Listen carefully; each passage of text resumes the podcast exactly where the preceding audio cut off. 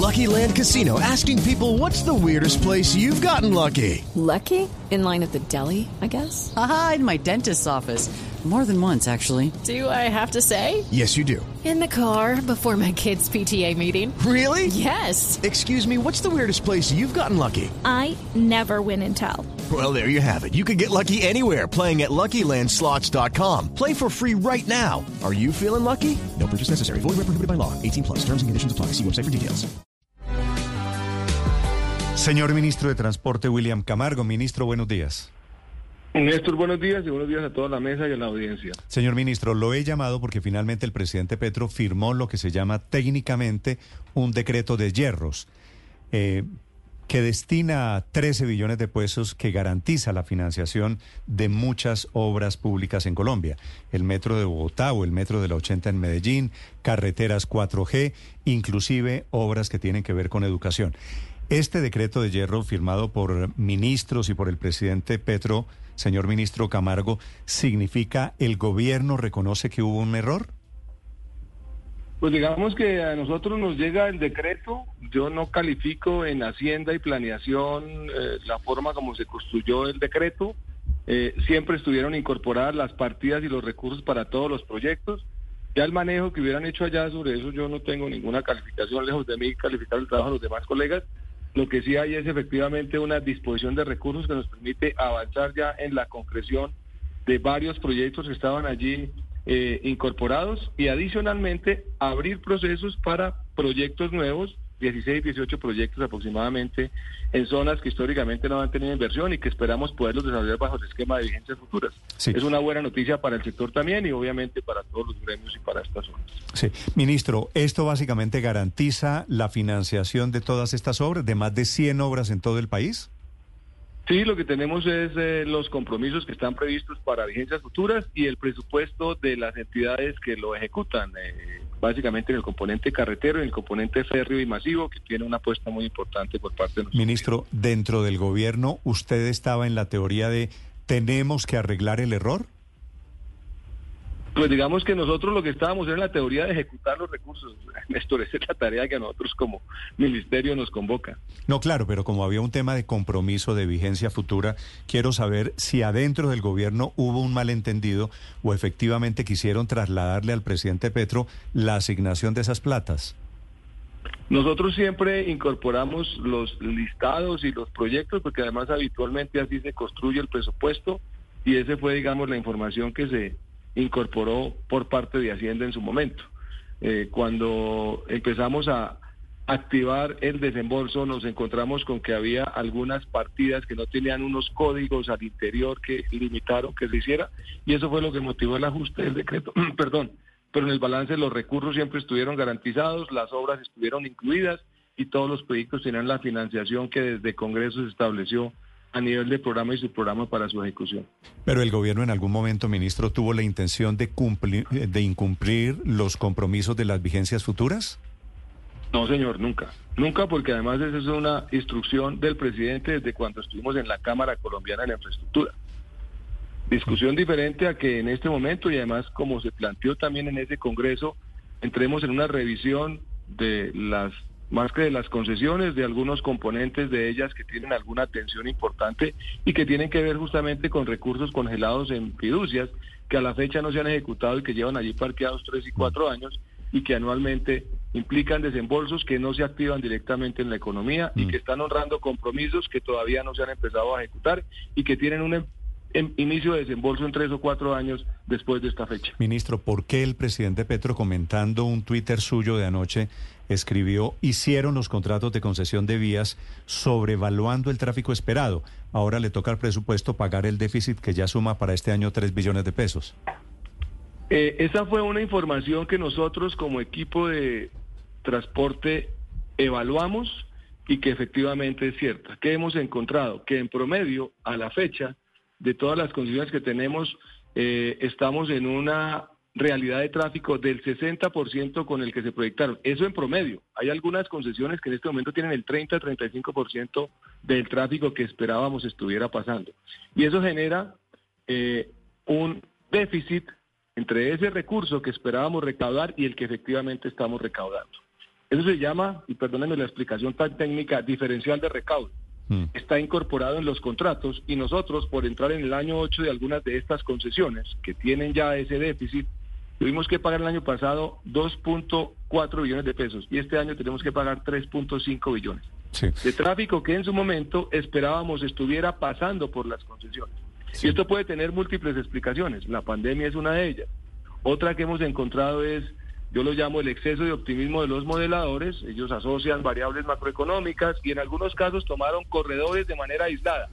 No revisan las redes, sino simplemente corredor por corredor, y entonces el tráfico se distribuye en el único arco que se va a construir, como si los demás no existieran. Pero, pero a ver, ministro, perdóneme, compleja. ya que nos Compleja. metimos, ya que nos metimos en este tema, está, está todo en el mismo paquete, alrededor de las Sí, sí, sí. concesiones y la infraestructura. Claro ¿Cuál es, cuál es el revolcón que va a haber en el sistema de concesiones que usted anuncia? Bueno, lo primero es que históricamente solo estábamos incorporando dos fuentes. Presupuesto de la nación, que es el presupuesto anual, y las vigencias futuras y los peajes. Con las iniciativas privadas se cargó la construcción y el mantenimiento y la operación a los peajes. Por eso tenemos peajes que aumentaron en 150, 200 y 250% su valor. Eso socialmente ha sido insostenible. Varias de estas iniciativas privadas y algunas APPs han las comunidades quemado los peajes y ese recaudo no se puede hacer. Entonces ahí hay un primer problema que tenemos que reconocer, ahí hay suficiente evidencia en redes sobre eso. Eh, y el tercer elemento, ¿sí? el segundo es el presupuesto, o en ese orden, presupuesto, peajes y el tercero es la valorización, no se ha cobrado. A diferencia de las obras que se hacen en Bogotá, en Medellín, en Antioquia, en Ibagué, e inclusive en Villavicencio, parte del costo de las obras y en algunos casos la totalidad se distribuye en las zonas de influencia donde estas obras se ejecutan. En la nación y en los sistemas masivos eso no ha pasado. Eso es altamente regresivo porque lo que implica es que todos los usuarios y el presupuesto de todos los colombianos pagamos esas obras. Y los beneficiarios de esa valorización, porque es claro que se aumenta el valor del suelo, la accesibilidad, hay cambios de uso de suelo en las zonas cercanas, por ejemplo, a los cascos urbanos, Barranquilla, Bogotá, Bucaramanga es otro ejemplo, aumentan el valor de sus predios sin haber hecho absolutamente nada. Eso lo prohíbe la Constitución, no puede haber enriquecimiento sin justa causa. Y esa distribución nos permite recaudar parte de ese mayor valor para hacer obras en otras zonas del país y es a lo que nosotros vamos a dedicar un esfuerzo importante para disminuir la presión presupuestal que tenemos sobre las concesiones. Eso nos ayuda a modular los incrementos de peajes y hacer obras en otras zonas diferentes a las que históricamente hemos concentrado la inversión. Claro, ministro, eso que se ha llamado el cambio o el revolcón que usted nos acaba de explicar, producto de problemas en las concesiones y particularmente en los peajes, ¿se está viviendo en cuántas concesiones viales que hoy tiene su ministerio? Digamos que la valorización se ha materializado en todas, pero en este momento el 70% de las concesiones tienen diferentes problemas asociados a su gestión, temas prediales, temas sociales, temas ambientales, temas de laudos arbitrales, temas de problemas de especificaciones, ¿sí? Que han limitado la eh, entrega oportuna de las obras. Hay algunas figuras al interior de los contratos que las estamos revisando para las nuevas generaciones que tenían incentivos que no eran los más convenientes para la ejecución oportuna de las obras. Entonces, es el 70% de ellas, unas con mayor impacto, otras con menor impacto, están en este momento afectadas en su ejecución y eso obviamente limita la disposición de recursos para su ejecución y la entrega de las obras de manera oportuna, trasladando unos beneficios que colombianos ya deberíamos estar viviendo en este momento a dos, tres, cuatro y cinco años después. Sí, pero entonces, ¿cuáles van a ser los propietarios de predios que van a sufrir el aumento en el cobro de valorización, ministro? Ese, ese, ese, esa pregunta es muy valiosa porque nos permite incorporar un elemento que se llama capacidad de pago. Así como en Bogotá, en Antioquia de Medellín se hace una evaluación de la capacidad de pago de los propietarios, aquí Sí. también hay un ejercicio de capacidad de pago. Eso lo que empieza a eliminar es, por ejemplo, poblaciones con CILTEN, determinados tamaños de predio, en función de la utilización que efectivamente tengan de su nivel productivo, podría haber una mayor, eh, digamos, redistribución de ese recurso. Sí. Pero eso tiene obviamente un análisis corredor por corredor sobre todos los predios, una caracterización socioeconómica y una distribución que en equidad debería castigar, o mejor, debería capturar mayor valor de los predios que tengan mayor valorización y mayores extensiones Pero- y obviamente tener un tratamiento con personas de bajos ingresos o que tienen allí Ministro, un tema de, de pancoger. Antes, antes, de, antes de seguir, porque me parece muy importante que usted nos explique en qué corredores viales los predios que quedan al lado y lado de, esa- de esas carreteras van a sufrir un incremento de la, de la valorización. Quisiera preguntarle por un tema conceptual. Eh, ¿Le entendí o entendí mal que el gobierno considera que la valorización de los predios es ilegal? No, no, no, no, no, no, no. Lo que estamos diciendo es que hay una norma constitucional que establece que no puede haber enriquecimiento sin justa causa. Y lo único que aumenta el valor de los predios cuando se ejecutan las obras es justamente el presupuesto de la nación que allí se revierte. ¿Sí? Mientras hay zonas que se benefician de eso y que deben redistribuir o re- devolver al Estado, porque ese es un tema que está constitucionalmente establecido, la misma función de las plusvalías, sí. ¿sí? Una acción del Estado que aumente el valor de un predio en el cual el usuario no ha hecho absolutamente nada. Simplemente es una acción del Estado, aumenta ese valor y el Estado tiene ¿Y derecho cómo, a participar ministro, de. ¿y cuál es el criterio para aumentar la valorización? ¿Cuánto va a subir? Quienes tienen un predio al lado de una carretera, ¿les va a subir cuánto? ¿O quién decide cuánto les sube? Bueno, digamos que la valorización ya se causó. En este momento esos predios están valiendo mucho más que lo que valen hace ¿Pero qué 5 predios? o ¿Quién 10 va, años quién, por la obra. quién va a definir cuáles son los predios, ministro? Eh, hay un ejercicio a todo lo largo de los corredores que caracteriza los predios por tamaño, por tipo de usos y a partir de allí se hace una distribución que se informa a los propietarios que tienen todos los mecanismos para ejercer su derecho ¿Eso de está, defensa ¿Eso frente está en un decreto o está en dónde, ministro? Sí, claro, eso ya hay un decreto sobre eso, hay decretos que se reglamentaron con el gobierno anterior y que nosotros estamos operativizando. Eh, no tengo en este momento el listado de los decretos, yo se los envío, más tarde les eh, envío los Por eso, pero de detalle. básicamente, ministro, si yo estoy a qué distancia de una carretera me doy por valorizado. Ah, bueno, ese tema eh, está en una franja que puede estar entre Lucky Land Casino asking people what's the weirdest place you've gotten lucky? Lucky? In line at the deli, I guess? Aha, in my dentist's office. More than once, actually. Do I have to say? Yes, you do. In the car before my kids' PTA meeting. Really? Yes. Excuse me, what's the weirdest place you've gotten lucky? I never win and tell. Well, there you have it. You can get lucky anywhere playing at LuckyLandSlots.com. Play for free right now. Are you feeling lucky? No purchase necessary. Void where prohibited by law. 18 plus. Terms and conditions apply. See website for details. Cero metros de distancia, es decir, pegado prácticamente al corredor, hasta dos, tres, cuatro o cinco kilómetros. Depende un poco del nivel de eh, distribución de ¿Y esa- esto afecta predios por igual, grandes, una hectárea o 100 hectáreas? ¿Da lo mismo? Eso es la capacidad de pago. Hay predios que justamente por ese menor tamaño o por la condición particular de sus propietarios no van a ser objeto de valorización. Pero le cuento un caso simpático. A ver. Encontramos en un corredor entre Barranquilla y Cartagena una persona en Cisben con 220 predios en diferentes lugares. Y ese tipo de situaciones también están siendo parte del análisis nuestro. ¿sí?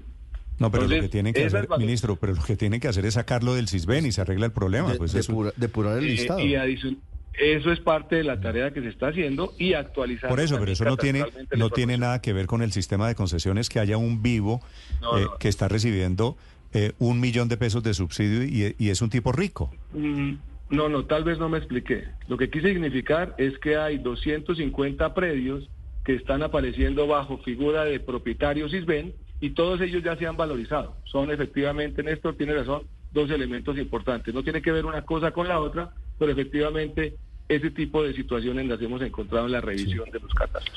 Ministro, además de la carretera entre Barranquilla y Cartagena, ¿qué otros corredores viales cercanos a las grandes ciudades tendrían ese, ese aumento en el cobro de la valorización? Por ejemplo, Bucaramanga, Barranca, Yondó, y más que un aumento, es una distribución del costo de las obras que ya generaron el aumento de los valores de sus predios. Eh, corredores en Bogotá, en la costa atlántica, prácticamente todas las inversiones del Estado generan plusvalía, aumento de valor. La construcción de Esta es la tesis, universidad. esta es la misma tesis del presidente Petro de que las obras en Antioquia, por ejemplo, se hacen desde el poblado hasta Río Negro para beneficiar a los ricos. No, esto es una tesis que está en la Constitución y que establece la valorización como una distribución del costo de las obras en los propietarios que se benefician de ellas. No, pero ministro, la valorización está inventada desde hace rato. Claro que hay valorización de predios en Colombia. La novedad es que ustedes van a comenzar a cobrar una plusvalía, un impuesto más alto por esa valorización de predios, ¿verdad? No es un impuesto, es una distribución del valor de las obras y se va a hacer sobre todos los corredores que hayan tenido beneficio de inversión del Estado. Eso es algo que desde la ley 105 estaba establecido y que ningún gobierno ¿Estos son ha solo utilizado porque. ¿Predios rurales o también urbanos? Eh, puede darse también para predios urbanos o en zonas de expansión urbana. Es lo So- que pre- el predios urbanos, po- podría decir, por ejemplo, podría suponer yo, Medellín y el poblado. No, depende de la zona de influencia donde estén los corredores. Está asociado directamente ¿Usted a la zona por donde los proyectos están haciendo. ¿Tiene de casualidad, ministro, el listado de las, de las vías cuyos predios van a ser valorizados? Pues tenemos todos los corredores que efectivamente hacen parte de la cuarta generación, empezando por eh, corredores como Bucaramanga, Barranca y Yondó, Pacífico 1, Pacífico 2. Son 29 corredores que han tenido inversión del Estado del orden de 50 billones de pesos. ¿Y esos 50 billones de pesos lo van a recuperar a través de valorización? Parte de ese recurso, como se hace, por ejemplo, en Bogotá, puede ser recaudado a través de este mecanismo. Sí. es ¿A partir, de. ¿A partir de cuándo, ministro? ¿De este mismo año? Mm, Tenemos ya un equipo de trabajo que empieza su distribución en el mes de mayo con el primer corredor y cada tres o cuatro meses estaríamos activando el ejercicio de actualización catastral y nuevos Sí. corredores Sería- en ese plan de trabajo. Ministro, ¿sería un solo pago o sería... Eh, no, no, no, eso tiene unos mecanismos diferidos en el tiempo. Eh, O sea, si aceleras el pago tienes una No, pero, sí, disminución claro. del valor y pueden ser dos, tres, cuatro, Pues, cinco puede ser a años. varias cuotas, pero quiero decir, es un, es un solo valor el que debe pagar el predio, no es una cuota mensual Sí, o sí, sí. anual. No, no, no, lo que se define es una distribución y lo que establece es eh, ese valor distribuido en dos o tres Y- años o en un solo pago en dos. Y ministro, ¿y cuánto tienen que pagar sobre lo que se valorizó ese predio? Eh, ese es el ejercicio que se está haciendo. Lo que hemos identificado es que puede estar entre el 2 y el 5% del valor, del avalúo comercial que difiere del catastral en unas cifras que nos han dejado con alguna preocupación por justamente la desactualización catastral. La desactualización catastral. Tenemos predios Eh, en los que se han desarrollado proyectos de vivienda. Termino en un minuto.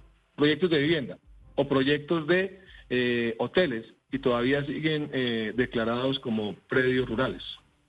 Pe- pero entonces, ministro, un lote que valía 100 millones y por pasar una carretera 4G por el ladito se subió a 200 millones de pesos, eh, tiene que pagar no sobre los 100 millones de diferencia, sino sobre todos los 200 millones de pesos.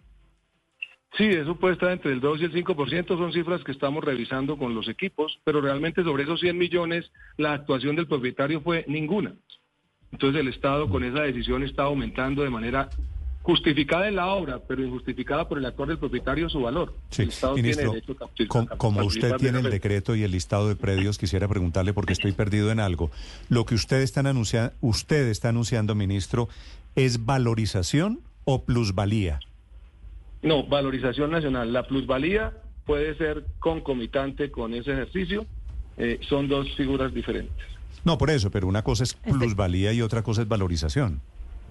Así es, en la práctica la valorización lo que hace es distribuir el valor de la obra en una zona y la plusvalía es el cambio de valor por un Del cambio predio, claro, lo sé. Sí, sí, sí, lo sé. Que, que la plusvalía, la plusvalía, entre otras cosas, la comenzó a aplicar el presidente Petro cuando era alcalde de Bogotá, recuerdo, ¿no? Eso viene de la ley 388 del 97 y antes de él ya se estaba aplicando en el país. Sí, y en este caso la pelota me imagino le cae al IGAC. Eh, ahí tenemos un trabajo conjunto entre el IGAC, operadores catastrales y la ANI y el INVIAS, porque obviamente estamos trabajando sobre alrededor de 18 mil kilómetros. Esto aplica para proyectos INVIAS y proyectos ANI distribuidos perdón, a lo largo de todo el país.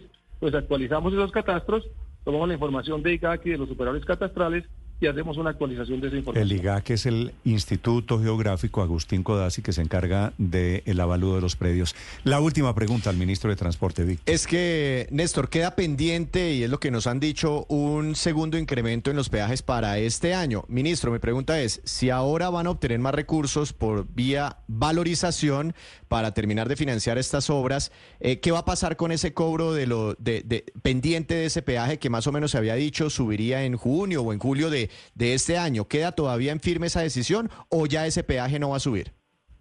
Ese es justamente el mecanismo que estamos buscando, porque adicional a ese incremento hay unos peajes que tienen contractualmente que aumentar el valor del peaje en un, en, un, en un mayor incremento. Es decir, eh, tenemos peajes que además del IPC suben 20, 30 o 40%. Y lo que buscamos es un mecanismo que nos permita disminuir ese impacto en las zonas y en los usuarios de la infraestructura vial. Entonces, la medida lo que nos permite es tener una fuente alterna de financiación a ese incremento de peajes y a lo que denominamos peajes contractuales, que son algunas unidades funcionales que por efecto del valor de las obras que se desarrollaron incrementó o incrementa, tiene previsto subir el peaje en 100 o 150 o 200%. Y eso socialmente no ha sido fácil de explicar, porque no es un componente sencillo para las comunidades y para los usuarios. Claro. Este es el revolcón en el sistema de concesiones anunciado por el ministro de Transporte esta mañana aquí en Blue Radio. antes, 8.56. Antes de despedirlo, Néstor, permítame una pregunta para el ministro William Camargo, que ha estado siempre muy cerca al presidente Gustavo Petro, pero que lo hemos comentado aquí, también eh, se ha ganado sus regaños. El presidente no ha estado conforme, por ejemplo, con el tema de las concesiones en algunos casos, en el departamento de Antioquia, entre otros, y el ministro ha sido muy prudente. Ministro, ¿usted tiene alguna información confirmada frente a la posibilidad de que usted esté próximo a dejar el gabinete? Eh, yo tengo y asumí como, máxima de vida tranquila hacer la tarea todos los días y en los últimos meses me encantó una frase de eh, colega y ministro muy querido Luis Fernando Velasco. Nosotros renovamos el pase cada 24 horas. Mi cargo siempre ha estado a discreción del presidente, no solamente ahora, sino cuando estuve en Bogotá y trato de hacer el trabajo atendiendo sus instrucciones, buscando obviamente, porque así lo hacemos todos, el respeto de las normas y las leyes del país y hacerlo mejor. Pero ministro, perdóneme, es que me da la impresión de que Ricardo está dateado, viene cambio de... No, digamos, eh, eh, se, ha venido generando una serie de, versiones en torno a los cambios de ministros y seguramente usted, eh, doctor Camargo, le habrá llegado la versión de que Gustavo Bolívar llegaría a reemplazarlo en la cartera de transporte. Y yo me concentro en hacer la tarea, eso es lo que habitualmente hago. Lo demás no le presto atención porque me distrae el objetivo que es cumplir los propósitos del ministerio y las instrucciones del presidente y el plan de desarrollo. Es que hay un cuento, ministro, que ya le tiene sucesor inclusive, ¿no? Frente a eso, prudencia y trabajo. Eso es lo que nos convoca. Vale, vale. vale. vale. Ministro, muchas gracias. Feliz día. Bueno, buen día, que estemos bien. Muchas gracias. El ministro, renovado el pase hoy, el ministro de Transporte, William Camargo. Judy was boring. Hello. Then, Judy discovered chumbacasino.com. It's my little escape. Now, Judy's the life of the party. Oh, baby, mama's bringing home the bacon. Whoa, take it easy, Judy. The Chumba life is for everybody. So go to ChumbaCasino.com and play over 100 casino style games. Join today and play for free for your chance to redeem some serious prizes. Ch-ch-chumba. ChumbaCasino.com. No purchase necessary. Void where prohibited by law. 18 plus terms and conditions apply. See website for details.